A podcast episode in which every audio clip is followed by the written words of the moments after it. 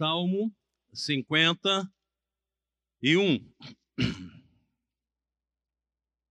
Confissão e arrependimento. Salmo 51. Sempre que vamos ler a palavra de Deus, nós buscamos em oração a iluminação. Sempre que falamos da Bíblia, temos que pensar em revelação, inspiração e iluminação. Revelação, Deus se revela, Deus nos revela o único caminho de salvação que é Jesus Cristo. Inspiração, todos os que escreveram a palavra foram homens inspirados, usados por Deus, apesar das suas dificuldades, dos seus pecados, Deus o usou. Iluminação, quando lemos, Deus mostra e ensina a sua palavra, a sua vontade. A Bíblia é a nossa única regra de fé e prática. A Bíblia não contém erros, ela não tem a palavra de Deus, ela é a palavra de Deus para as nossas vidas e precisamos lê-la, amá-la e buscar nela. Quando compramos uma televisão, recebemos um, um papel, um livreto nos ensinando como usar a televisão, não é? Eu, eu lembro que certa vez me deram uma televisão comandada por, por voz. Eu não vou ler aquele manual enorme, botei a televisão, liguei, começou a funcionar. Até o dia que o cachorro passou latindo e a estação de televisão mudou. Né? A, o latido do cachorro mudou o canal da televisão. Eu falei, devia ter lido, devia ter lido o manual. A Bíblia é o nosso manual de vida.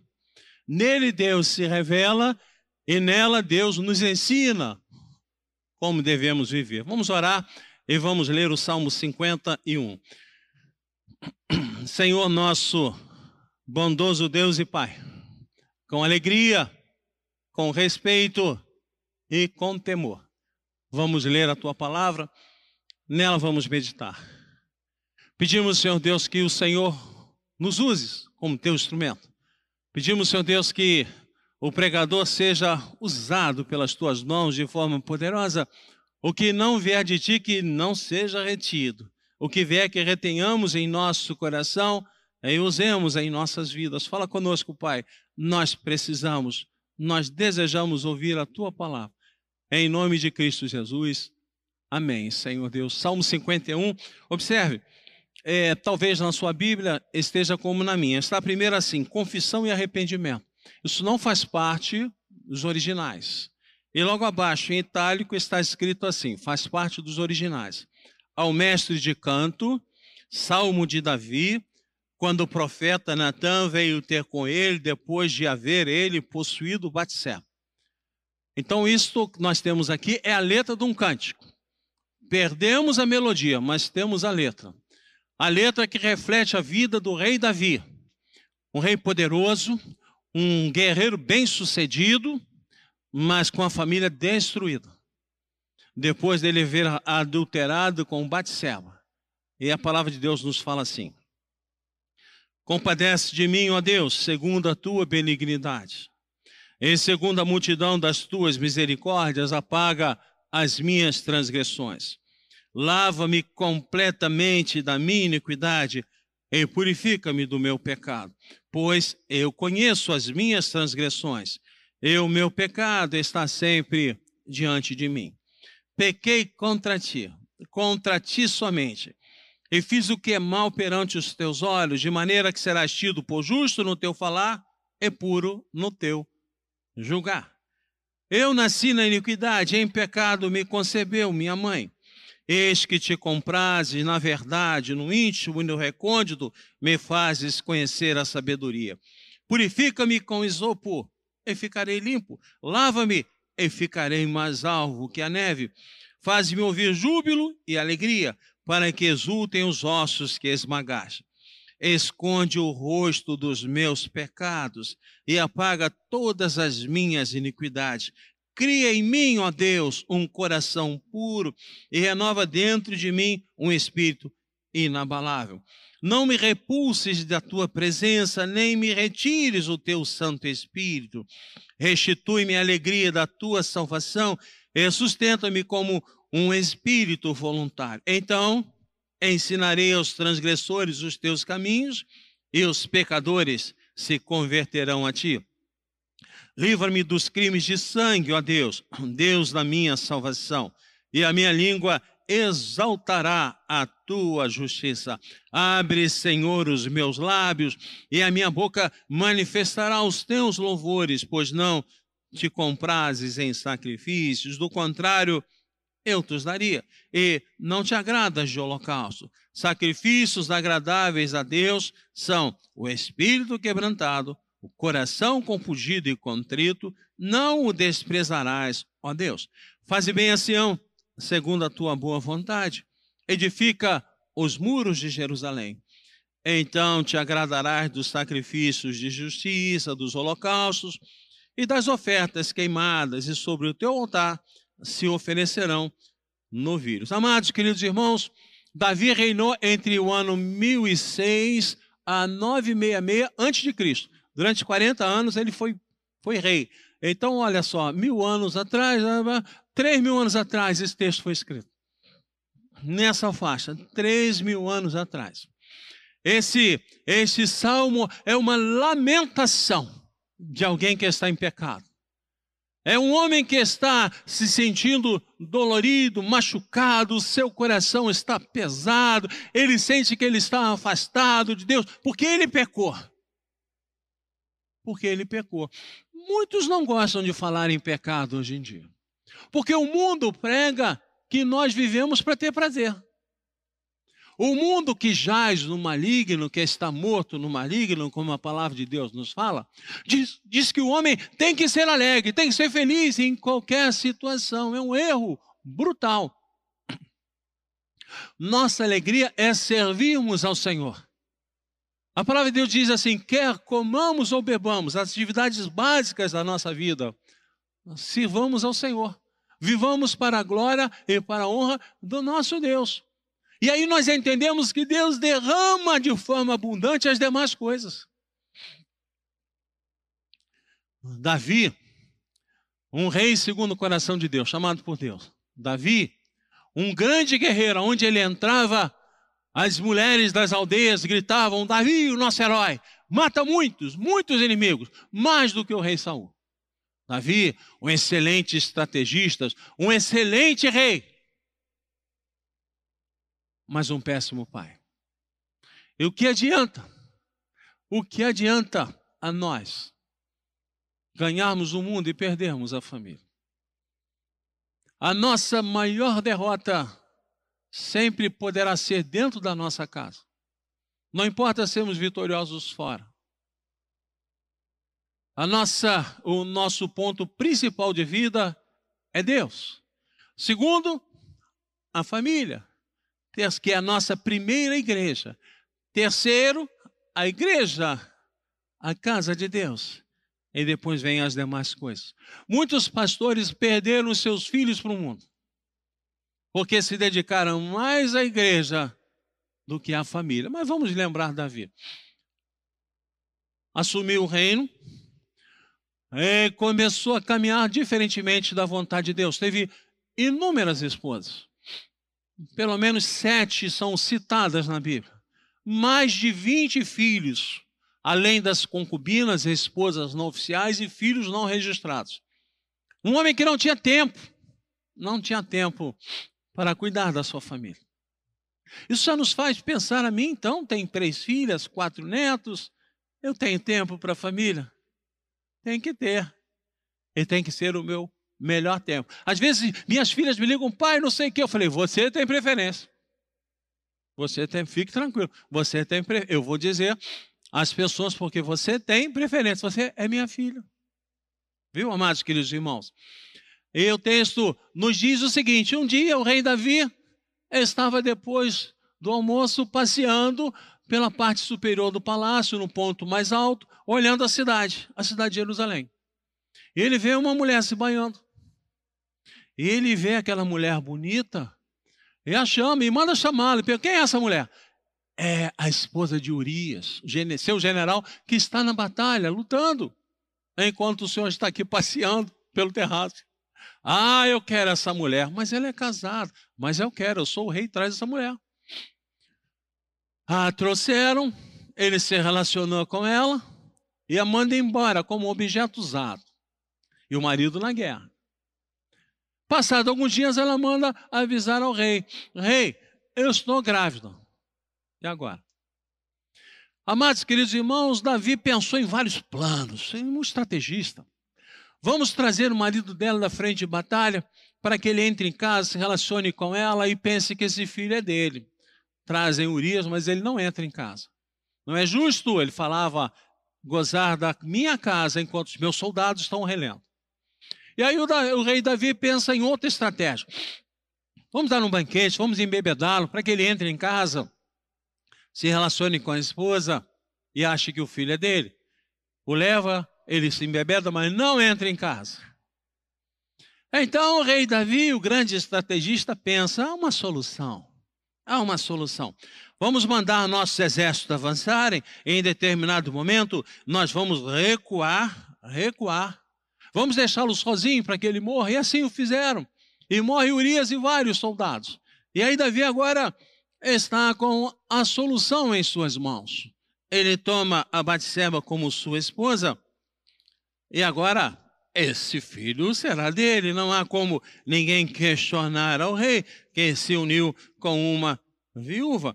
E quando nós olhamos aqui, segundo Samuel, capítulo 11, 26, diz assim: Ouvindo, pois, a mulher de Urias que seu marido era morto, ela pranteou.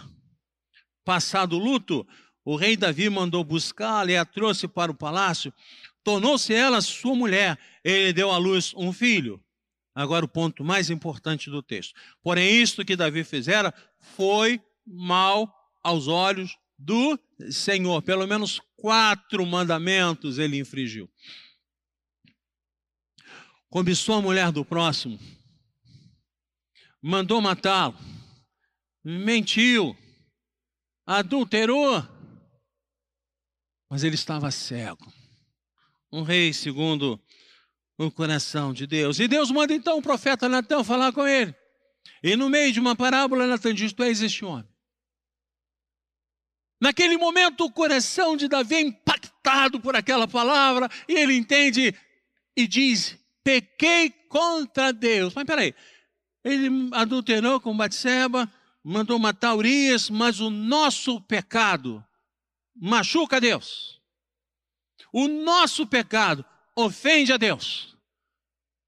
A palavra de Deus diz assim: não entristeçais o Espírito Santo de Deus, os nossos pecados, os nossos erros entristecem a Deus. É um pai que olha para o filho e o vê caminhando fora do caminho e chora. Amado, quando eu penso que Deus chora com os meus pecados, Dói meu coração. Dói meu coração. E é isso que Davi está refletindo no Salmo 51, um coração doído. Um rei que não consegue dormir, que não consegue comer, que não consegue ter alegria, que não consegue cantar. Está triste. Porque ele viu o tamanho do seu erro. O pecado nos cega. O pecado nos prende como uma teia de aranha. Amados, queridos irmãos, Davi se arrependeu. Atenção, existe uma diferença entre remorso e arrependimento.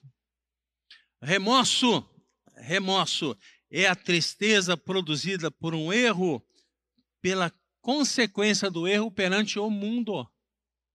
O, peca... o remorso é horizontal. Assim que as consequências passam, o comportamento ruim ressurge. Reparem bem.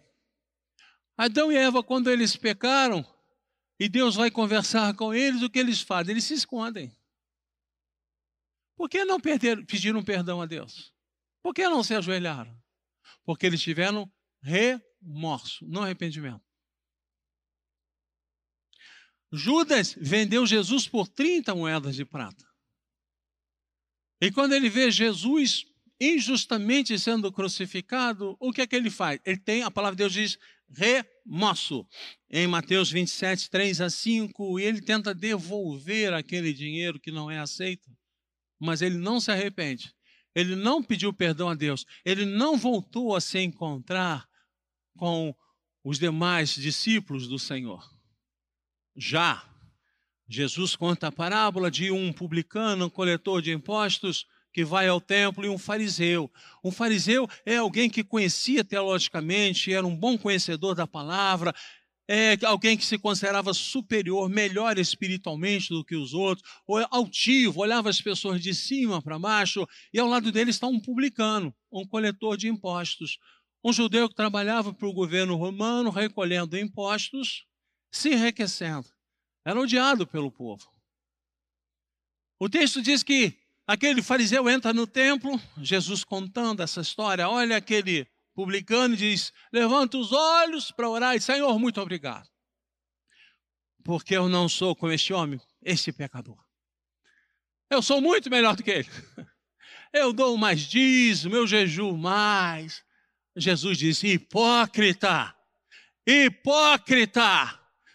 Pareces um sepulcro caiado, mas por dentro é um homem destruído, horroroso. Já o publicano entra no templo, o texto diz que ele não consegue nem olhar para cima. Jesus diz que ele olha para baixo, bate no peito e diz: Senhor, tem misericórdia de mim, pecador. Ele se arrependeu. E Jesus diz assim para os seus discípulos: qual deles ou qual dessas orações foi ouvida por Deus? E todos dizem, o do publicano. Porque ele se arrependeu. Amados, queridos irmãos, a maior tristeza do homem está afastado de Deus, se afundando nos seus pecados, não conseguindo enxergar o seu erro, não conseguindo pedir perdão a Deus. Um rei segundo o coração de Deus. Triste. Triste. Muito triste rico, poderoso, bonito, com todo o poder. Triste. Muito disso, triste. Pedindo que o Senhor o lave, que o Senhor o limpe. Estou repetindo a pregação porque nós vamos durante três domingos estudar o Salmo 51, agora o primeiro trecho.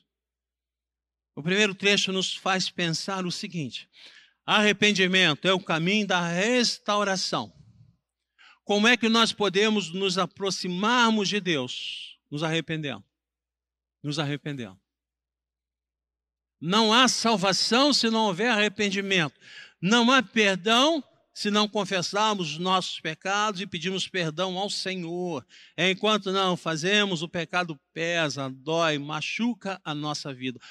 Aquele que tem remorso e não se arrepende, vive permanentemente com dor, com sofrimento, se arrastando, com peso no, no seu coração. Quando nos arrependemos e confessamos a Deus nossos pecados, Ele nos liberta da terra do pecado e nos dá alegria de continuarmos caminhando e forças para não entrarmos mais para o caminho do pecado. Primeiro ponto que nós vamos ver do Salmo 51, que fala sobre restauração, arrependimento, é a necessidade de arrependimento. Ah, mas é claro, pastor, que nós temos que nos arrepender. Pois é, mas é difícil. É difícil. Tem pessoas que não conseguem se arrepender. Não conseguem. Eu lembro daquele jovem que se aproxima de Jesus querendo um elogio e diz assim: Bom mestre, que farei para herdar a vida eterna? Ele queria um elogio. Jesus diz assim: Por que me chamas de bom? Só um que é bom: é Deus. Amados queridos irmãos, para nos arrependermos, primeiro passo é reconhecermos o nosso pecado. E para reconhecermos o nosso pecado, temos que conhecer a palavra de Deus e temos que ter a presença do Espírito Santo que ilumina a nossa vida para entendermos. É inconcebível imaginar o rei Davi, um rei segundo o coração de Deus, não entender o seu pecado. Reparem. Adulterar com uma mulher casada, um general que está em guerra, mandar matar aquele general. Olha quantos erros foram se superpondo o pecado seca, cega, cega, cega. O profeta Natan, quando diz para ele o erro dele é como se escamas caíssem dos olhos dele, como a Saulo, e ele pudesse então enxergar o quão longe ele estava de Deus. O quão longe ele estava de Deus. Primeiro passo da restauração é o reconhecimento do nosso pecado. Olha o versículo 3. Pois eu conheço as minhas transgressões, e o meu pecado está sempre diante de mim. Um segundo ponto muito importante é o reconhecimento da natureza do que nós temos feito. Reparem, nos versículos 1 e 2, Paulo manifesta três situações difíceis. Eu vou ler os textos Compadece de mim, ó Deus, segundo a tua benignidade. E segundo a multidão das tuas misericórdias, apaga as minhas transgressões. Lava-me completamente da minha iniquidade e purifica-me do meu pecado. Paulo fala em transgressão, é rebelião, revolta da vontade contra a autoridade de Deus. Iniquidade, perversão, algo sujo, indigno, vergonhoso. Pecado é a expressão hebraica para errar o alvo. Ele errou completamente o alvo. Ele desagradou a Deus. Ele cometeu erros. Ele agora tem a noção de que pecou. Um terceiro ponto muito importante é confessar que tudo isso é feito contra Deus e diante de Deus. Ele adulterou contra Batseba. Ele era o rei, mandou vir a força. Ele mandou matar Urias. Mas ele disse: pequei contra Deus. Interessante isso, amados queridos irmãos. Olha no versículo 4. Pequei contra ti, contra ti somente, e fiz o que é mal perante os teus olhos. Quando nós pecamos, nós entristecemos o Espírito Santo de Deus. Quando nós pecamos, quando nós erramos, nós magoamos Deus, nós nos afastamos de Deus, nós voltamos as costas a Deus, nós abandonamos o Pai, nós nos afastamos dele porque temos vergonha. Temos vergonha. Quando estamos em pecado, o primeiro desejo nosso é fugir da presença de Deus, como Adão e Eva. O remorso bate em nós. Deixamos de ir à igreja, deixamos de ler a Bíblia, deixamos de orar, deixamos de louvar a Deus, porque o nosso coração fica pesado, mas o arrependimento transforma, salva e limpa. Transforma, salva e limpa. Davi pecou contra Batseba. Davi pecou contra Urias. Davi pecou contra a sua família, suas esposas e seus filhos, já um pecado que ele construía. Davi pecou contra a nação. Davi pecou contra os homens que foram mortos na batalha com Urias. Mas Davi pecou contra Deus. Se afastou de Deus. Ofendeu a Deus. Magoou a Deus e assim, amados queridos irmãos, quando eu me afasto da palavra de Deus, quando eu caio no pecado, eu entristeço Deus. Consiga, feche seus olhos e consiga ver Deus chorando pelos seus erros, pelos meus erros, pelos nossos erros. Um pai que chora por um filho que se afasta dele. Esse é o sentimento quando nós pecamos. Esse é o sentimento. Um quarto ponto interessante que o texto nos convida a pensar é que temos que ter o reconhecimento que não temos desculpa pelo nosso erro. Não temos desculpa. Não temos desculpa, irmãos. Não temos. A palavra de Deus diz que o mundo jaz do maligno. Se olharmos para o mundo, o mundo está em pecado. Vamos ver a semelhança do que praticamos. E nós gostamos muito de atribuir atribuir o nosso erro a outros que estão em volta. Procuramos justificar aquilo que estamos errando. Né? Eu hoje, quando saí de casa, fiquei enfurecido com a minha esposa. Ela não está aqui, eu posso falar. Enfurecido com ela. Eu falei, cadê a minha máscara? Perdi todas as máscaras. Não é possível. E ela falou, porque elas estão todas no lugar certo, que é aqui. Eu falei, é verdade.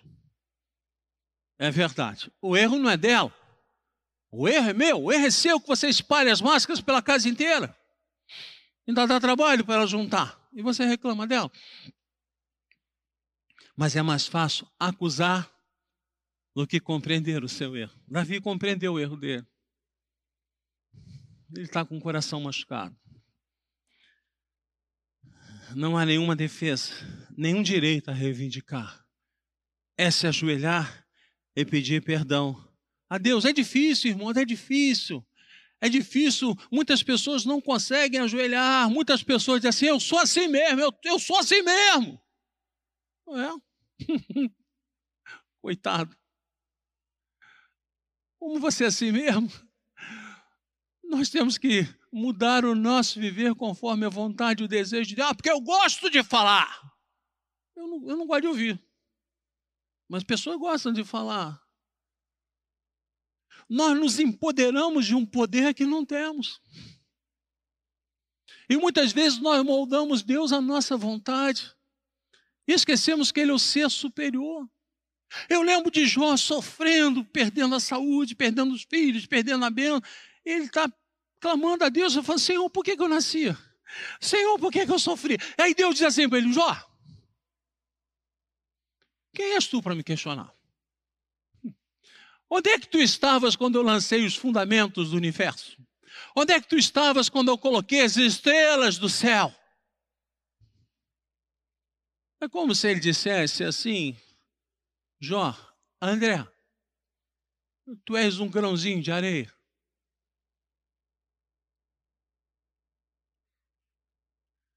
Um quinto e último ponto. Temos reconhecer que a nossa natureza é essencialmente má. A nossa natureza é essencialmente má. Eu nasci na iniquidade e em pecado me concebeu a minha mãe. Não é que o ato da relação dos nossos pais sejam pecados, não. Nós herdamos o pecado de Adão e Eva. Adão e Eva, quando pecaram contra Deus pela desobediência, em cobiçarem ser iguais a Deus, foram expulsos do paraíso. E nós fomos expulsos do paraíso. Ah, quando eu via isso, eu era adolescente, eu lembro o reverendo Tiago Rocha, na igreja do Grajaú, ele diz assim: Nós sofremos assim por causa de Adão e Eva. Nós temos que trabalhar por causa de Adão e Eva. E eu pensava assim: eu vou ter prova amanhã por causa de Adão e Eva. E eu estou estudando, eu tinha uma raiva de Adão e Eva enorme. Todos nós sofremos porque fomos expulsos do paraíso. As tribos indígenas, mesmo não alcançadas pelo que nós chamamos da sociedade moderna, lá entre eles há roubo, estupro, assassinato, tudo isso existe. As nossas crianças nós amamos, criamos guardadas, protegidas, e de repente você vê um filho, uma filha seu, sua fala assim, mentira. Você fala, quem te ensinou isso? De repente a minha filha um dia chegou com uma borracha. Falei, que borracha é essa? É da minha amiguinha da escola. Um dia uma delas chegou com um batom e a minha esposa falou assim, vindo da casa da irmã, que isso? É da minha prima, eu peguei. Você pegou? Peguei. Mas você falou para ela: não, vou agora levar você à delegacia de polícia. Vou dar parte. Você roubou o batom dela? Não, mãe, vou dar parte. Você roubou o batom dela. Quem ensinou ela isso? Ninguém. É o coraçãozinho dela que caminha para lá. Nosso coração tem a inclinação para o pecado. Davi reconhece que a razão de ter pecado não é o mundo fora dele, não é a beleza do corpo de Batseba, é o seu coração sujo e imundo mais de dez esposas. E aqui no versículo 5 ele diz assim: Eu nasci na iniquidade, em pecado me concebeu minha mãe. Eu não vou, vem para cá, vem para cá. É? Bom, entendi, pastor. Arrependimento, entendi. E agora? Aplica na tua vida. Não aplica na minha, não. Deixa que na minha eu aplico. Aplica na tua vida. Ah, pastor, mas eu não tenho pecado. Não tem? Como não tem? Se você olhar aqui 1 João capítulo 1, versículo 10, diz assim, vamos ver o que a palavra de Deus fala. 1 João 1, 10. Diz assim, cadê João? Roubaram João? Aqui ele. 1 João 1, 10, diz assim, versículo 8, melhor, se dissermos que não temos pecado nenhum, a nós mesmos nos enganamos, é verdade, não está em nós. O João não está falando para não está falando para não convertidos. João está falando para convertidos. Nós pecamos em pensamentos, pecamos em palavras, pecamos em ações. E o que primeiro ponto que o Salmo 51 nos fala é: reconheça o seu erro. André, reconheça o seu erro. André, entenda que a sua inclinação para o pecado, se você não refrear o seu coração, você vai magoar a Deus. E não há como você se defender, porque Deus se entristece com o seu pecado. Falando para mim, talvez Deus esteja falando para você. Ó. Mas Deus perdoa, amados, queridos irmãos, olha que Deus maravilhoso. É aquele retrato do filho pródigo quando ele volta depois de humilhar, magoar o pai, o pai corre em direção a ele, o abraça, o beija e diz: O meu filho voltou. Esse é o Deus que nós cremos. É um Deus que é dinâmico, é um Deus que é vivo, é um Deus que é atuante, um Deus que ama, um Deus que guarda, um Deus que protege. Esse é o Deus que nós amamos. É um Deus que nos ama apesar das nossas imperfeições. É um Deus que olhou para nós e viu em nós algo tão, tão diferente do que nós podemos ser. Mortos em delitos e pecados. Deus nos amou. Deus é amor, amado querido irmão. O Deus Criador de todas as coisas do universo olhou para você e te amou. O que você tem para ser amado por Deus? Nada. Mas Ele te amou. Ele te ama. E o amor dele por nós é tão grande, tão imenso, que Ele nos deu seu Filho Jesus para morrer por nós. Deus viu o caminho que nós estamos tomando Deus viu a nossa transgressão, a nossa iniquidade, o nosso pecado. Nos amou tão intensamente que deu seu Filho único, para que todo aquele que nele crer não pereça, mas tenha a vida eterna. Você já pensou isso que Jesus morreu por você? Você que se arrependeu do seu pecado, entendeu e compreendeu o toque do Espírito Santo no seu coração. Você consegue imaginar que o Cristo vivo, a segunda pessoa da Trindade, que acalmou o vento no mar da Galileia, se deixou morrer por você e por mim? Jesus poderia ter clamado e os ventos do mar da Galileia invadiriam Jerusalém de alguma forma, espalhariam os soldados, ele se libertaria, não. Ele se deixou morrer por mim, um pecador. Você pode imaginar que Jesus poderia ter clamado e os anjos do céu desceriam, o serviriam, o libertariam? Sim, mas ele não fez. Você poderia ter imaginado que Jesus, naquele momento, preso, com as costas arrebentadas, chibatadas, uma coroa de espinho na cabeça, preso naquela cruz, poderia ter dito: lembre-se de quantos milagres eu fiz por vocês, dei pão, dei peixe, curei cego, curei coxo, curei leproso. Lembre-se disso. E o povo se libertaria dos romanos? Não. Ele não fez. Jesus poderia ter se defendido e ter dito: nada disso eu fiz, nunca me proclamei rei. Não, não fez. Mas, pastor, por que não fez? Por amor a nós. Apesar do nosso pecado, Jesus se deixou morrer por nós. Ele pagou a nossa dívida com Deus. E agora,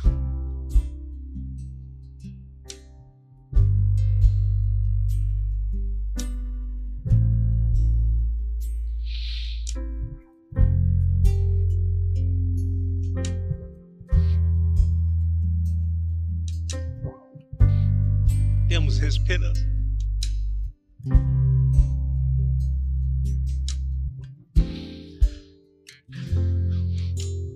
De uma nova vida.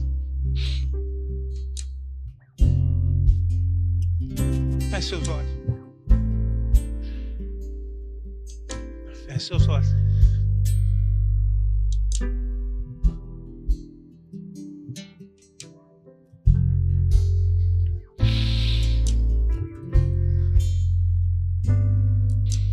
Ajoelhe-se espiritualmente perante Deus.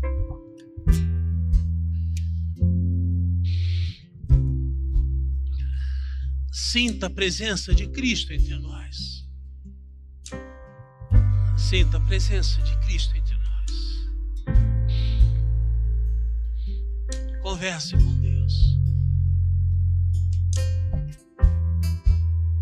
E digamos, Senhor, nós não merecíamos, não merecemos, jamais mereceremos. Mas o teu amor nos alcançou. Arrependido estamos. E precisamos vigiar dia a dia, todos os dias. Para que não nos afastemos, Senhor Deus, da tua palavra. Nem para a direita, nem para a esquerda. Para que não entristeçamos o teu Espírito Santo.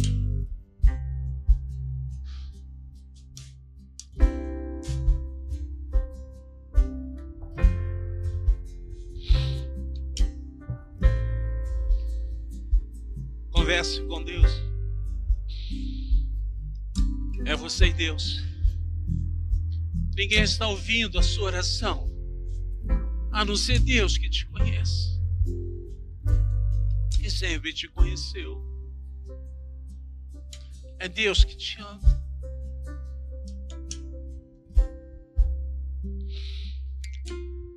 Peça perdão a Deus.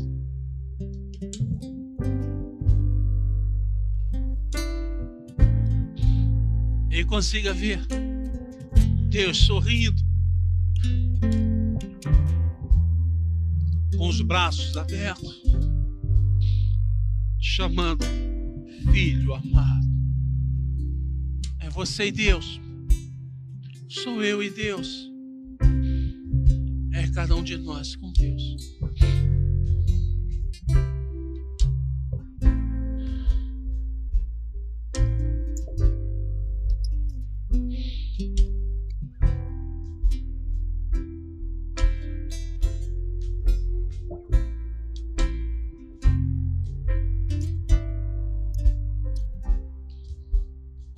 Deus e Pai, Deus maravilhoso, Deus forte, único Deus. Quem somos nós para que o Senhor olhe para nós, pecadores, nós amados, Senhor Deus, e perdoados pelo sacrifício de Jesus Cristo. Jesus pagou por nós os pecados nos libertou dessa escravidão terrível e nos deu a esperança que é a certeza da vitória da vida eterna. Ó oh, Senhor Deus,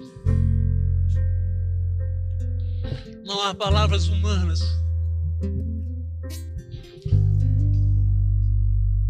que possam traduzir o nosso agradecimento.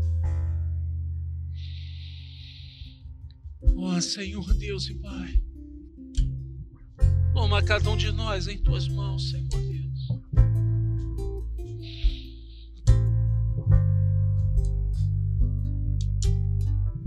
Quebranta-nos, Senhor Deus. Quebranta-nos, Senhor Deus. Nos faz enxergar nossos erros. Tua promessa que se confessarmos os nossos pecados, tu és fiel e justo para nos perdoar os pecados e nos purificar de toda injustiça. Ó oh, Deus maravilhoso e amoroso. Fala conosco, Senhor. Fala conosco. É o que pedimos. E que nada, nada nos separe do teu amor é o que imploramos. Em nome de Cristo Jesus. Amém. Amados queridos irmãos, antes de, de, lermos a palavra de Deus no Salmo 51 e darmos continuidade ao estudo, eu gostaria de fazer uma observação aqui aos irmãos. Por que cantamos cantos, hinos? E muitos que aqui estão nos visitando, ou que chegaram à igreja presbiteriana não há muito tempo, talvez se achem estranho os hinos que nós cantamos, muito diferentes, não é? Nós estamos acostumados a cantar cânticos. Na minha época de mocidade, década de 70, 80, nós chamávamos de corinhos, eram corinhos. E aí depois foi colocado, olha, não devemos usar esse nome, é depreciativo, são cânticos. Esses cânticos são lindos, mas com o tempo, observem os irmãos que eles são descartados, são deixados de lado. Nós esquecemos, abandonamos. E nós temos uma herança, uma herança reformada, que é o nosso inário. Hinos muito antigos estão aqui nesse inário, hinos que cantei com a minha, minha vovó, Nair Malafaia, minha tia-avó, Ruth Malafaia, na igreja presbiteriana do Grajaú. Lembro do meu pai, Egídio Joia, cantando esse hino também. Então, esses hinos marcam, e a teologia desses hinos ela é muito interessante, é muito profunda. Por exemplo, o hino 155, Castelo Forte. Esse hino foi escrito por Martim Lutero, 1408, viveu entre 1483 e 1546. Tanto a letra quanto a melodia de Martim Lutero, o grande Lutero, que iniciou o processo que culminou na reforma protestante. Não podemos jogar essa herança fora. Para os irmãos terem noção, por exemplo, nós cantamos aqui o primeiro hino, né? Deus dos Antigos, hino 18. O hino 18, Deus dos Antigos, foi escrito por Daniel Crane Robert em 1876. Eu acho que nenhum de nós era nascido nesse ano, né? 1876. A música é de George William Warren, 1892. Era muito comum. A pessoa escrevia um texto, um poema, e depois alguém fazia uma música, inseria o poema dentro dessa música. A tradução é de João Wilson Faustini, 1958, é quando eu tinha um ano de vida esse hino foi traduzido e passou a ser cantado. É uma herança que nós não podemos jogar fora. Por exemplo, o outro hino que nós cantamos é o hino de 68, Necessidade. Esse hino é bem mais recente, mas para os irmãos terem noção, ele é de Antônio de Campos Gonçalves e escreveu em 1952. E a música é de Henriqueta Rosa Fernandes Braga, de 1952. Então, nesse, nesse ano foi escrito a melodia e a letra. Não podemos jogar fora, isso é uma herança. Uma herança. É, é, hoje, no primeiro culto, estavam aqui as minhas netas, a Elisa com sete anos, a Laura com três, três, quatro anos de idade. Quantos anos tem a Laura, Dudu? Quatro. Eu acho que quatro, quatro anos de idade. Eles estavam ouvindo Deus dos antigos. Eu tenho certeza que quando elas forem adolescentes estarão cantando Deus dos antigos. Porque ele não é apenas Deus dos antigos, ele é Deus dos, dos atuais, dos jovens, da mocidade. Ele é o nosso Deus. E todas essas músicas têm uma profundidade teológica, têm uma história que não podemos jogar fora, queridos amados irmãos. Muitas igrejas têm jogado fora essa herança, não cantam mais hinos não canto. Pela dificuldade de alguém que não toca piano, a nossa única pianista aqui, por enquanto que eu conheça, é a minha filha Rebeca, ela não está podendo tocar, esposa do Eduardo. Vocês precisam ver a introdução de Deus dos Antigos, arrepia, arrepia a introdução, não é? Então eu peço aos irmãos que, ao cantarmos esses hinos, por mais estranho que você diga assim, coisa, música estranha, que melodia estranha, lembre-se, são antigos, muito antigos muito antigos, viu? E prestem atenção na letra, porque a profundidade teológica dos nossos hinos é muito maior do que os cânticos da atualidade. Tá bom, irmãos? Quero deixar essa observação com os irmãos e partimos então para o Salmo 51. Salmo 51. Nós vivemos num mundo e num país onde tudo que é velho é descartado. Interessante isso, não é? Tudo que é velho é descartado. Eu sou uma pessoa que eu gosto de coisas antigas. Eu tenho um museu na minha casa. Quem já foi na minha casa vai confirmar isso que eu estou falando aos irmãos. Gosto de coisas, sou colecionador. Relógios antigos eu tenho mais de 30 na minha casa na parede. É? Máquinas de calcular antigas, de manivela, tenho mais de 40 na minha casa. Mais outras coisas, porque eu acho que isso é um legado que daqui a, a 50 anos as minhas netas, meus bisnetos estarão orando e dizendo assim, como foi difícil a vida naquela época, é? como foi difícil.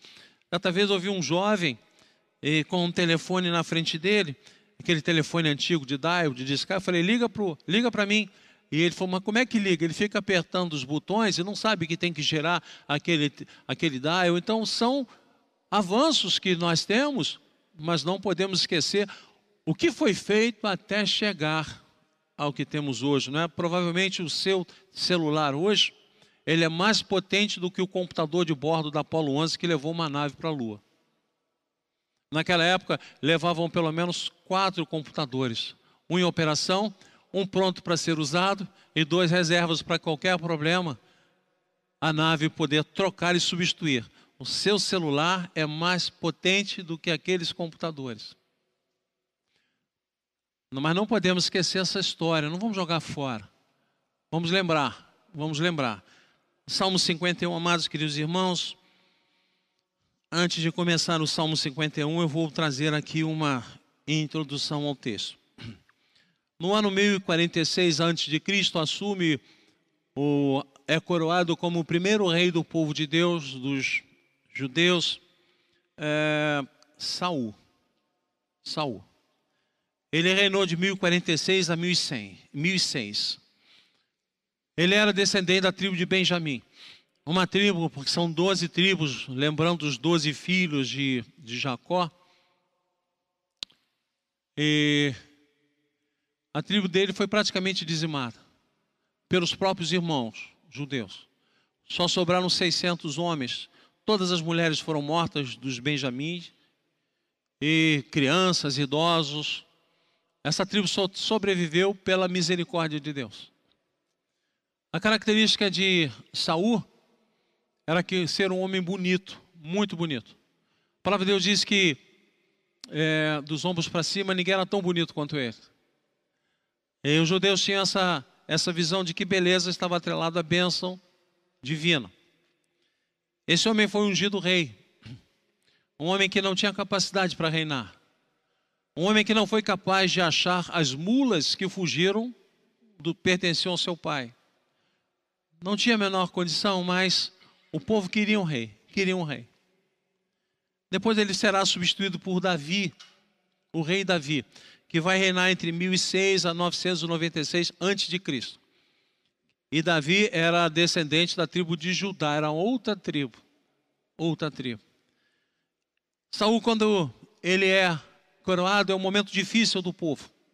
Lá no ano 1046 a.C., aquela região estava invadida pelos filisteus.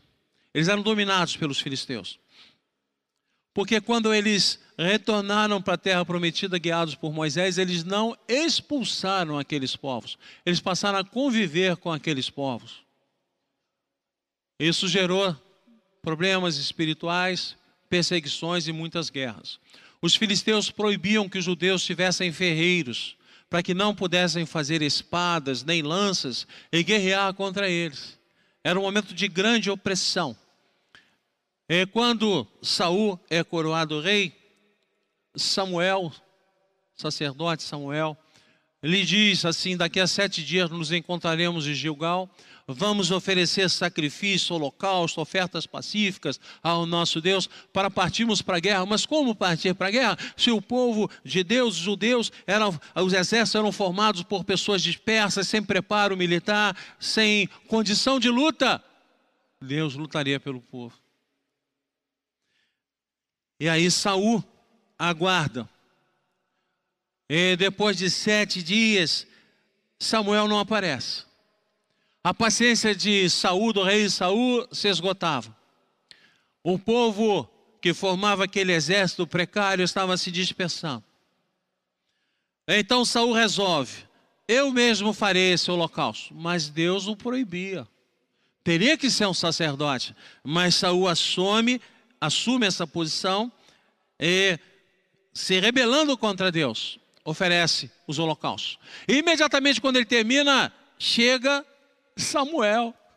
Ele pergunta assim: Você fez isso contra nosso Deus? E a resposta de Saul é: Tive que agir assim adequadamente, porque o povo se dispersava. E Samuel falou: Você não confiou em Deus. Não confiou em Deus. Deus vai tirar o reino das suas mãos, um rei recém-impossado, Deus vai tirar o reino das suas mãos. A resposta do rei Saul foi silêncio.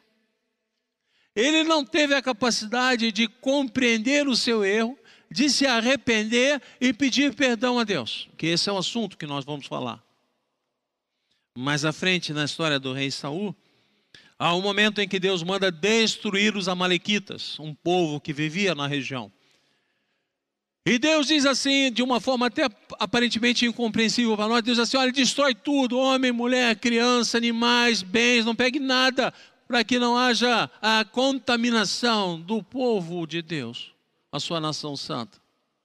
Isso nos ensina o perigo da contaminação quando vivemos em, no meio do pecado convivendo com o pecado, nós somos contaminados, somos sujos e a nossa tendência é caminhar também para o pecado. E Deus manda limpar. E aí Saul com os seus exércitos agora melhor preparados, avançam, destroem os amalequitas, mas ele não obedece a Deus. Ele guarda a vida do rei dos amalequitas numa demonstração de poder para os demais povos. E ele toma todos os animais dos amalequitas para o seu rebanho riqueza. E quando Samuel se aproxima dele, o sacerdote Samuel, Saúl diz assim: cumpri exatamente aquilo que Deus ordenara. Samuel ouve um animal balindo, uma ovelha. E fala, mas os animais estão vivos? Ah, desculpa do rei Saul mentirosa. Esse gado será oferecido como sacrifício a Deus. Mentira. Não há arrependimento. Não há reconhecimento do pecado, do erro. Samuel, sacerdote Samuel, repreende Saul. Saul continua negando a sua culpa e diz assim: Eu dei ouvidos à voz de Deus, à orientação de Deus, transgride completamente o ensinamento, a ordem de Deus. Saul não tem interesse no seu relacionamento com Deus. Saul tem interesse no seu relacionamento com o próximo e diz assim para, para o sacerdote Samuel: Me perdoa e vem comigo, me honra, para que o povo veja que você está andando ao meu lado. Amados queridos irmãos, e aí nós vamos ver a vida de Saul horrorosa, terrível. Nós vamos ver um rei constantemente com dores de cabeça horríveis, com acessos de loucura, porque o pecado não gera apenas o afastamento de Deus, mas gera dor, sofrimento interno e externo no homem. Ele começa a sofrer amargamente. E aí, amados, nós vamos agora então para o Salmo 51, porque estamos falando sobre pecado, estamos falando sobre arrependimento, estamos falando sobre restauração com Deus. E o Salmo 51, ele nos é impressionante. Quando olhamos aqui o cabeçalho do texto que faz parte dos originais, que está em itálico na sua Bíblia, diz assim: Ao mestre de canto, o Salmo de Davi. Ele era cantado. Perdemos a melodia, mas temos a letra. Quando o profeta Natan veio ter com ele, depois de haver ele possuído Batseba. Quem é o profeta? É aquele que falava em nome de Deus não tínhamos ou não tinham a Bíblia escrita e redigida como temos hoje. Os profetas eram homens usados por Deus para trazer a mensagem de Deus, a instrução de Deus. Representavam Deus naquele local. Hoje não há mais necessidade de profeta, não há mais necessidade de profecia, porque nós temos a palavra de Deus revelada. Quando olhamos lá em Hebreus 11:1 diz assim: havendo Deus outrora falado de muitas maneiras pelos profetas, hoje nos fala pelo seu filho Cristo Jesus. Hoje nós temos que ler a Bíblia. Parar com isso, profecia, sonho, visão. Deus até pode fazer, mas hoje, como Deus nos fala, é através da Bíblia, através da leitura da Sua palavra. Mas naquela época, entre 1006 e 996 a.C., quando Davi está como rei, assumindo o reinado de Saul, como Deus dissera que o tiraria. Ele destrói completamente a sua vida. E a sua destruição começa na cobiça da família. Ele tinha muitas mulheres, muitos filhos. Um homem que tinha o sucesso, digamos assim, empresarial, um excelente rei um grande planejador, mas tinha a grande derrota de olhar para sua família e ver a destruição dentro da sua casa. Um pai que não tinha tempo para os filhos, um pai que não amava os filhos. é ver um filho adulterando com a sua irmã. E ver um, um filho matando o outro. E ver filho cobiçando o seu reinado. O que adianta, amados queridos irmãos, temos sucesso na vida empresarial, na vida profissional, nos estudos? E a nossa casa está destruída. Que é o lugar onde retornamos todos os dias para descansar a nossa cabeça e desfrutar da paz. É o lugar, amados, onde nós compartilhamos as vitórias e onde nos fortalecemos nas dificuldades e derrotas da vida. É a nossa casa, é a nossa família. O povo foi para a guerra. Davi, o segundo rei, logo depois de Saul, não foi para a guerra. Deveria estar com seus soldados. Não. Estava no palácio caminhando, andando à tarde. E do alto do palácio, o prédio mais alto da cidade de Jerusalém, ele unificou o reino espiritual e o reino temporal.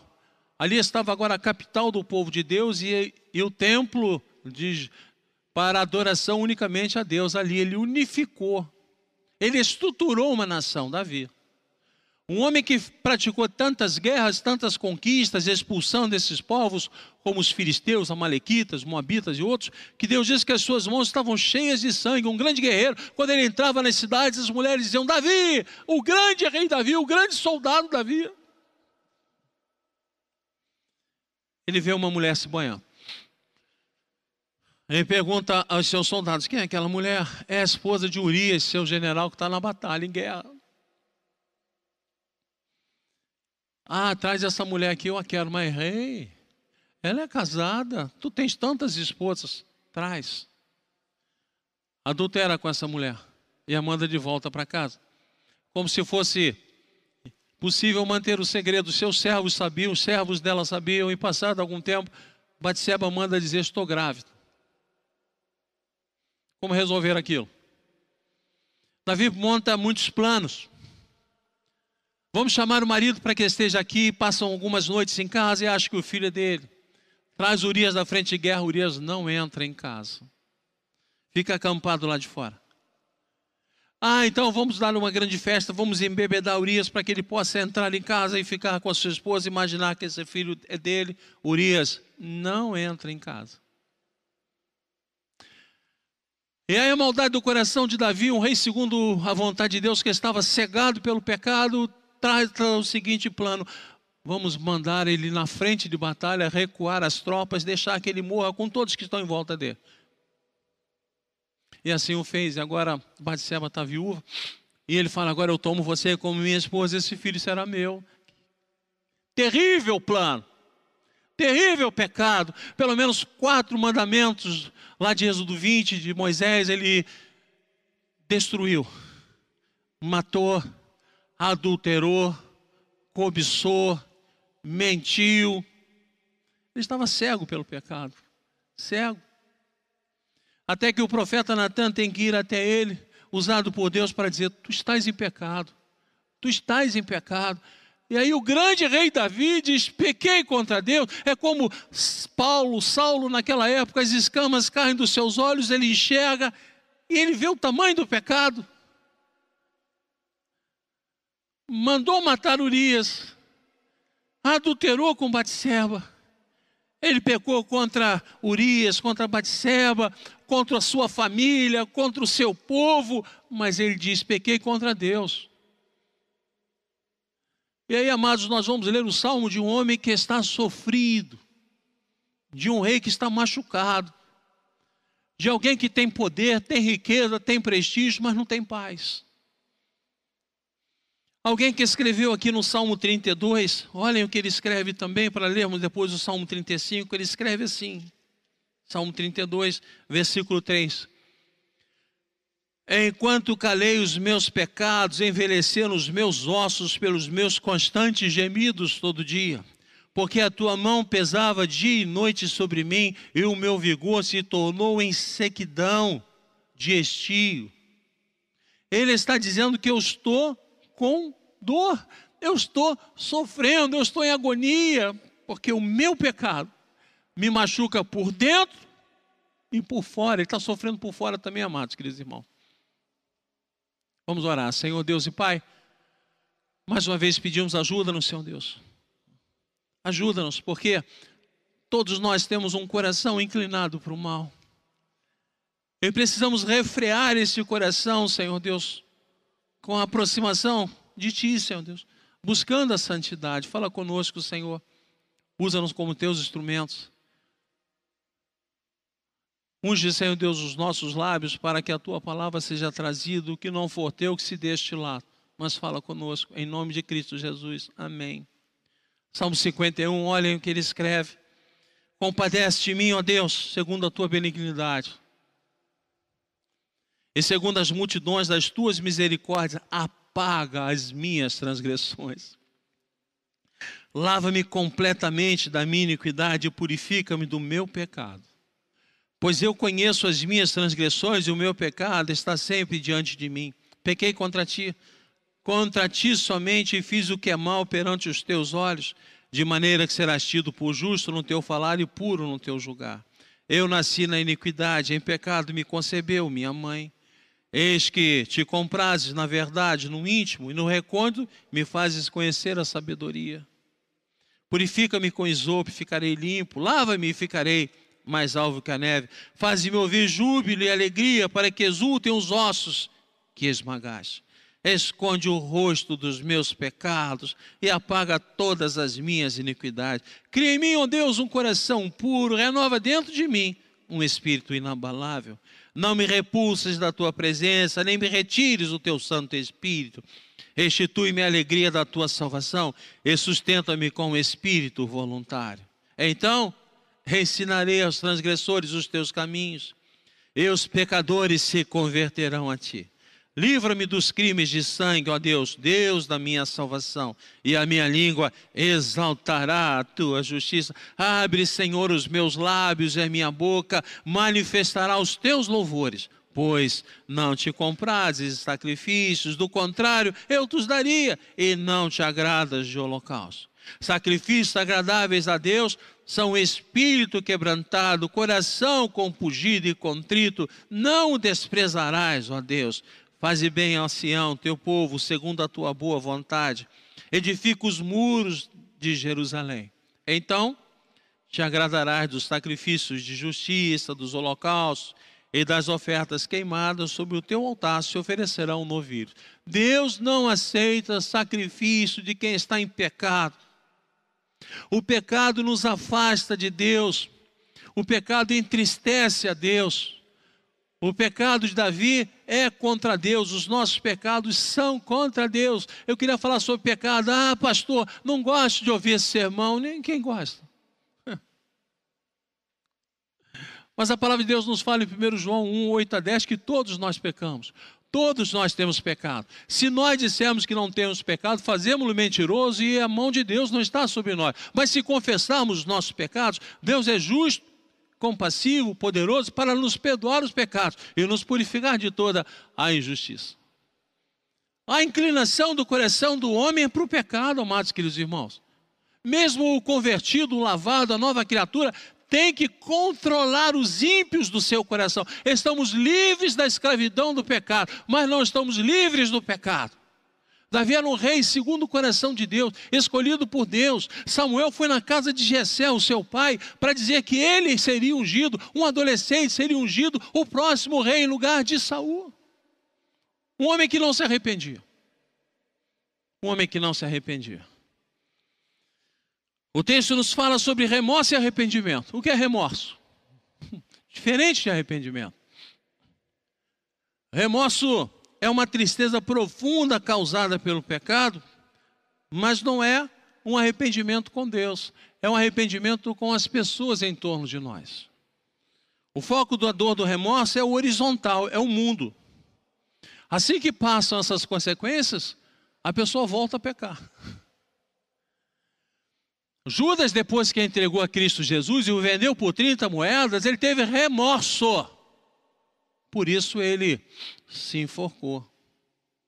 Adão e Eva, quando pecaram contra Deus e desobedeceram a Deus no, no paraíso, tiveram remorso. por isso fugiram da presença de Deus. Davi está arrependido, e quando nós estamos arrependidos, nós corremos para a presença de Deus e clamamos pelo, pela presença de Deus, pelo perdão de Deus, pela restauração do nosso convívio, de podermos chamá-lo de Pai. Papai, Abba Pai, Papai querido. Amados queridos irmãos, arrependimento é o único caminho da restauração. No meio da agonia do rei Davi, depois de um crime de adultério, assassinato, Davi consegue enxergar o seu erro. Davi vê que ele está em guerra com Deus. Davi está com dor, ele não consegue dormir, ele não consegue cantar, não consegue louvar a Deus, ele não tem paz. Um rei rico, poderoso, não tem paz. E talvez você consiga identificar como eu nos nossos momentos de falta de paz, nos nossos erros, que nos tira exatamente essa tranquilidade da mão de Deus sobre nós.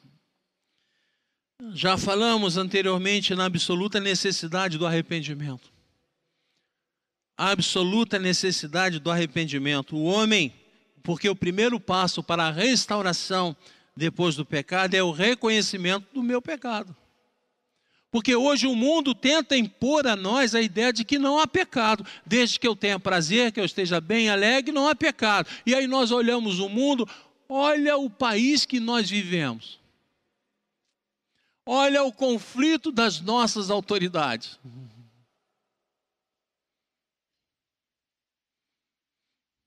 Eu, quando olho aquilo, eu chamo a Selma Selma. Ouça, não há nenhum santo aí nesse meio. Não há nenhum santo. Todos lutam por algum interesse. Todos, amados queridos irmãos, todos, inclusive que se dizem evangélicos ou cristãos, lutam por algum interesse.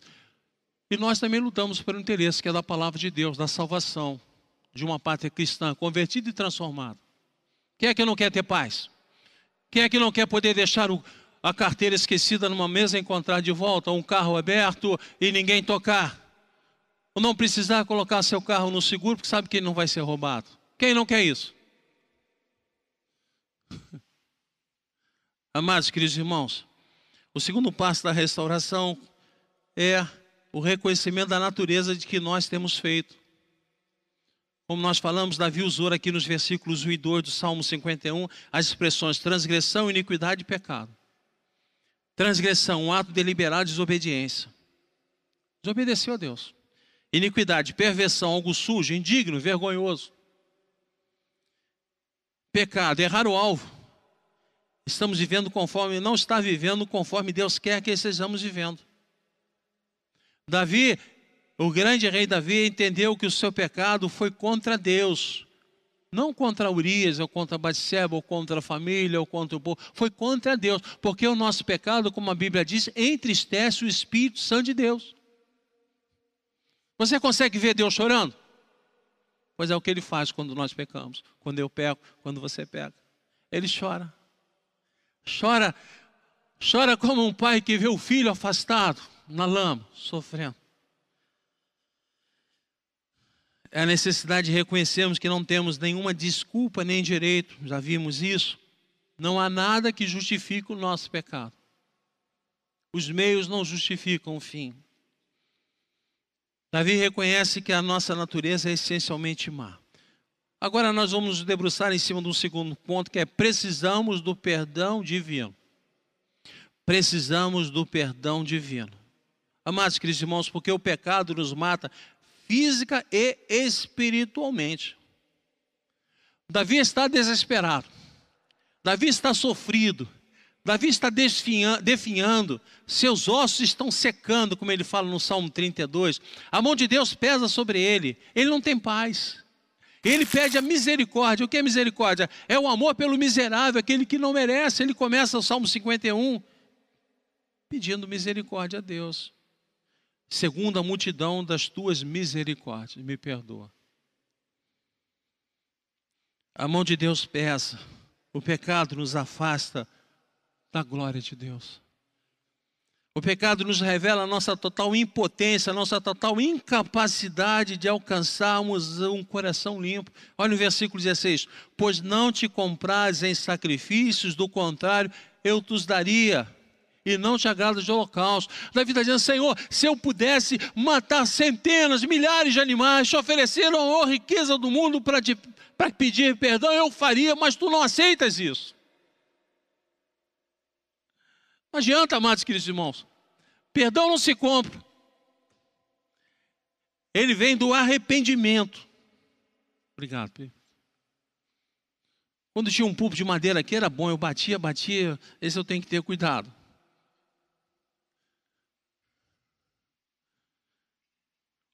O pecado nos revela a nossa total impotência, a incapacidade, e às vezes ele só desperta na proximidade da morte, como aquele homem que está sendo crucificado ao lado de Jesus. Ele falou: Senhor, lembra-te de mim quando entrares no paraíso, naquele momento, no último momento. Não foi batizado, não teve escola dominical, não teve classe catecume, nunca foi igreja. Naquele momento, ele ouviu, falou: Senhor, perdoa me leva contigo. Jesus falou: Hoje mesmo estarás comigo no paraíso. Às vezes só desperta no inferno. Como Jesus contou a parábola de Lázaro, o mendigo e o rico, que só no inferno ele tomou conhecimento do seu pecado, do seu erro, na dor e no sofrimento, e pede: Senhor, manda, manda alguém avisar os meus irmãos lá para que eles não sofram como eu. Ele não conseguia enxergar o seu pecado. A dor nos leva a nova atitude com Deus. Olha aí os versículos 1 e 17.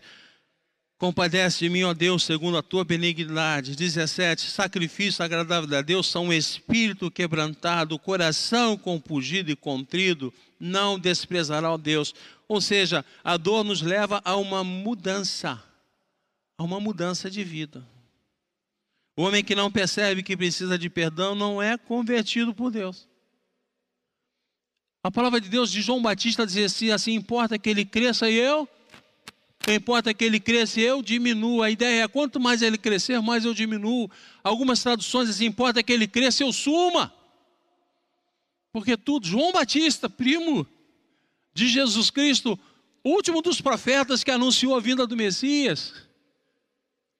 A palavra de Deus diz assim: aquele que pensa que está em pé, cuidado para que não Porque quanto mais alto você pensa que está, maior a dor da queda, maior a tristeza do seu pecado. Quando Adão pecou, ele fugiu de Deus. Quando Judas pecou, ele abandonou os seus amigos e irmãos. Mas a palavra de Deus nos, nos promete: se confessarmos nossos pecados, Deus é fiel e justo para nos perdoar os pecados e nos purificar de toda injustiça. 1 João 1,10. Precisamos do perdão divino. E era isso que Davi buscava, incessantemente, o perdão de Deus. Ele não precisava de nada, mas ele tinha riqueza, ele tinha poder, ele tinha glória, ele tinha conhecimento, ele tinha tudo. Mas ele não tinha o mais importante, que era a presença de Deus, o perdão de Deus.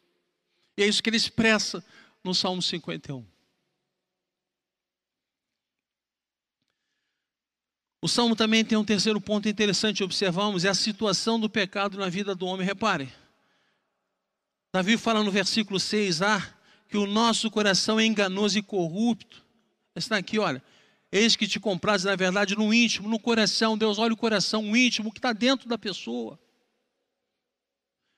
Deus olha o nosso coração e o nosso coração é corrupto, o nosso coração é enganoso. Em Marcos 7, 21 a 23, Jesus diz que é do nosso coração que procedem todos os maus desígnios, a ira, a discórdia, a maledicência, toda a prostituição, vem dentro do nosso coração.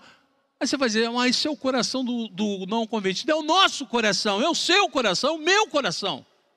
Se nós não controlarmos, nós estamos libertos da escravidão do pecado. Mas ainda temos a inclinação para o pecado. Se não controlarmos, para onde nós vamos? Amados queridos irmãos, olhem aí, pastores fazendo campanha política, pastores querendo poder, pastores vendendo vacina, pastores, lugar de pastor dentro da igreja.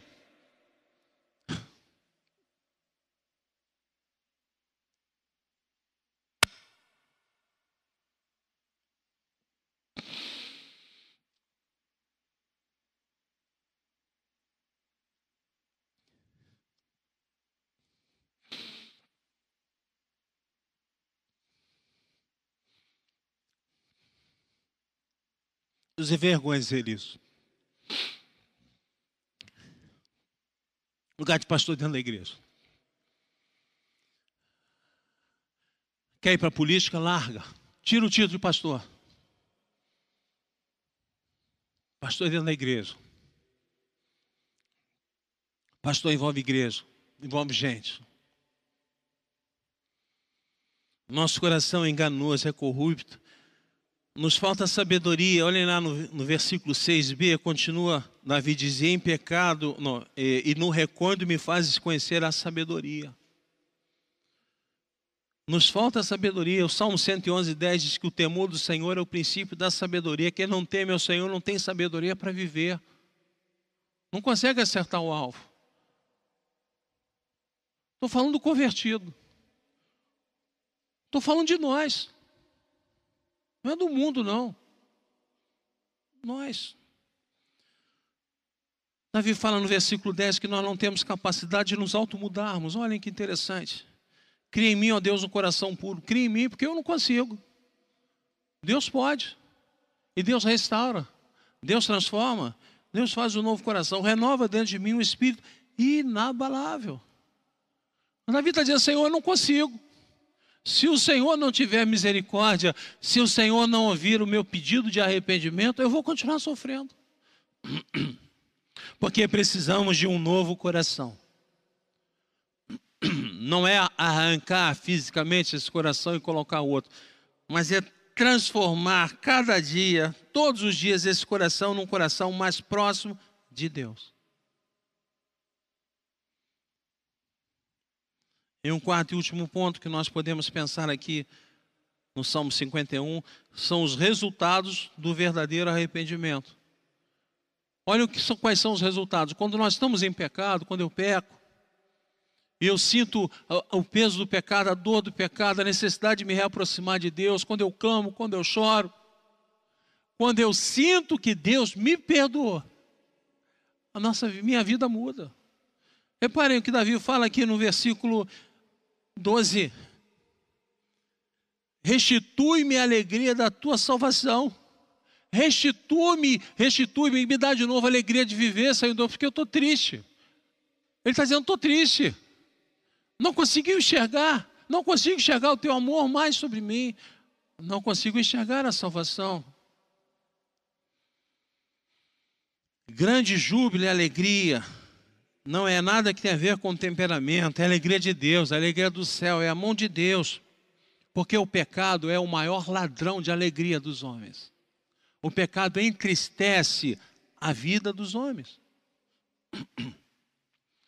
Segundo ponto interessante, quando nós sentimos o perdão de Deus, o arrependimento e o perdão de Deus, é a presença de Deus em nós. No próprio versículo 11 diz: Não me repulses da tua presença, nem me retires o teu Santo Espírito. Porque quando perdoados, a presença de Deus está em nós, o Espírito Santo de Deus age em nós, temos a certeza da mão de Deus que nos envolve pelos lados, pela frente, por trás, por cima, por baixo e por dentro.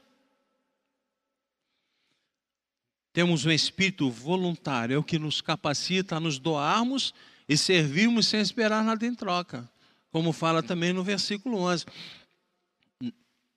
No versículo 12, sustenta-me com o espírito voluntário. Então, mas prestem atenção, os resultados do verdadeiro arrependimento, o perdão de Deus, é júbilo, alegria, a certeza da presença de Deus, um espírito voluntário. Agora, olha que interessante, a partir do versículo 13: o desejo de viver para a glória de Deus. Olha aqui. Davi diz assim: Então, perdoados, ensinarei aos transgressores os teus caminhos, os pecadores se converterão a ti. Livra-me dos crimes de sangue, ó Deus, Deus da minha salvação, e a minha língua exaltará a tua justiça. Ele está falando assim: quando eu me sinto perdoado por Deus, amado por Deus, eu sou um instrumento maravilhoso para pregar o Evangelho, a salvação, porque eu experimentei o amor de Deus transformando e mudando a minha vida. É isso que ele está falando. O louvor vem para cá, nós vamos fechar, a hora avança. E aí a grande pergunta que você fará é assim: mas o que é pecado? Não, o que é pecado? No mundo pós-moderno que nós vivemos, o que é pecado, pastor? É pecado querer ser feliz? É pecado querer sorrir? Amados queridos irmãos, a nossa alegria é servirmos ao Senhor. Nada pode nos trazer real alegria se não servirmos ao Senhor. Não adianta um bom trabalho, não adianta um bom salário, não adianta beleza, não adianta formosura, não adianta força física, se nós não sentirmos a presença do Senhor. Nós olhamos e vemos aí quantos artistas de televisão bonitos, ricos, poderosos, vivendo de forma destruída, repulsiva, se matando, grandes astros, músicos se matando, envolvidos com droga, com prostituição. Sabe o que é isso? É o afastamento de Deus. É a falta da presença de Deus. Eu gosto muito daquela expressão, traduzida por pecado aqui, a expressão ramartia, que é errar o alvo. Nosso alvo é esse. E às vezes, quando eu me olho, eu estou caminhando para cá. Aqui é a câmera, né? Eu vou mudar para o outro lado. Eu estou caminhando para lá. Para lá. Errei o alvo. Perdi a noção do que Deus quer para a minha vida. Transgredi os seus ensinos. Me sinto sujo, imundo, vergonhoso.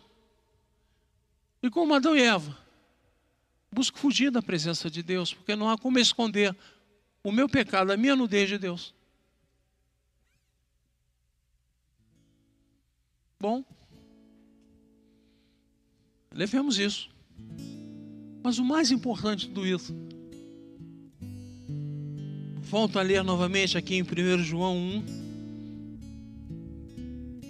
São as palavras de Deus que nos confortam nesses momentos tão difíceis, quando estamos tão afastados de Deus, sofrendo, quando parece que não há mais sentido para viver, quando o peso o peso. O peso do nosso erro nos dificulta a caminhar. 1 João 1, 10, 9. 1 João 1, 9. Vou ler a partir do 8, 8 e 9, diz assim: Se dissermos que não temos pecado nenhum, a nós mesmos nos enganamos. Ele se insere nesse texto. João está dizendo que ele faz parte desse grupo. Se dissermos que não temos pecado nenhum a nós mesmos, nos enganamos, é verdade não está em nós. Agora, irmãos, se confessarmos os nossos pecados, Deus é fiel e justo para nos perdoar os pecados e nos purificar de toda injustiça. Foi o que Davi fez. Com sinceridade, ele entendeu o seu pecado, o seu erro. Ele entendeu que ele pecou contra Deus. Ele entendeu que ele magoou a Deus. Ele clamou, ele pediu perdão. Ele sabe que ele não consegue se auto-perdoar. Ele sabe que o seu coração precisa de uma transformação, ele precisa de um coração novo. Um homem segundo o coração de Deus, um rei segundo a vontade de Deus. E ele clamou: Senhor, tem misericórdia de mim. E Deus ouviu a sua oração. A sua vida ficou destruída, mas ele tinha paz. Aquele filho com Batseba morre logo ao nascer. Mas Deus lhe concede um outro filho com Batseba, Salomão, e o substituiu como terceiro rei do povo, o homem mais inteligente, a mente mais brilhante do mundo, porque foi um pai que se arrependeu. E muitas vezes nós nos mantemos no alto, olhando as pessoas de cima e achando e dizendo: Eu nunca vou fazer isso. Cuidado com o tom. Eu convido você a ficar em pé comigo, a orarmos e agradecermos a Deus pelo aviso que Deus nos dá.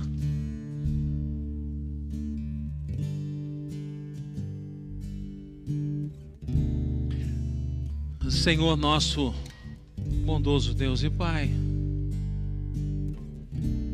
o Senhor fala conosco. O Senhor demonstra o amor conosco. Tu és o Pai, Senhor Deus, que nos aguarda dia a dia, com os braços abertos, contando que vamos nos arrepender, vamos caminhar de volta e vamos pedir perdão como filho pródigo.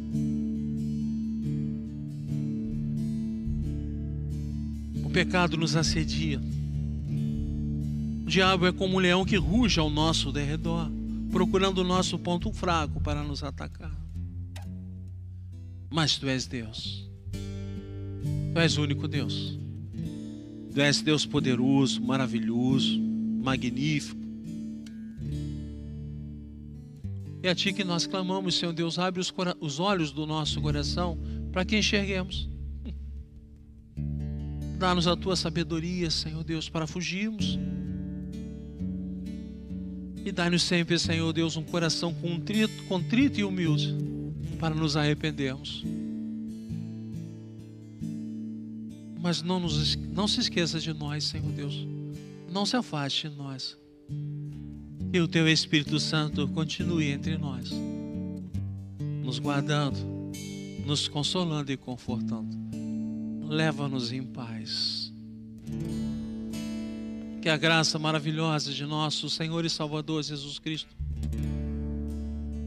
o amor insondável, incomparável de Deus Pai, o consolo e o conforto do Espírito Santo estejam sobre todos nós, sobre todo o povo de Deus, hoje e por todo sempre. Amém. Amém.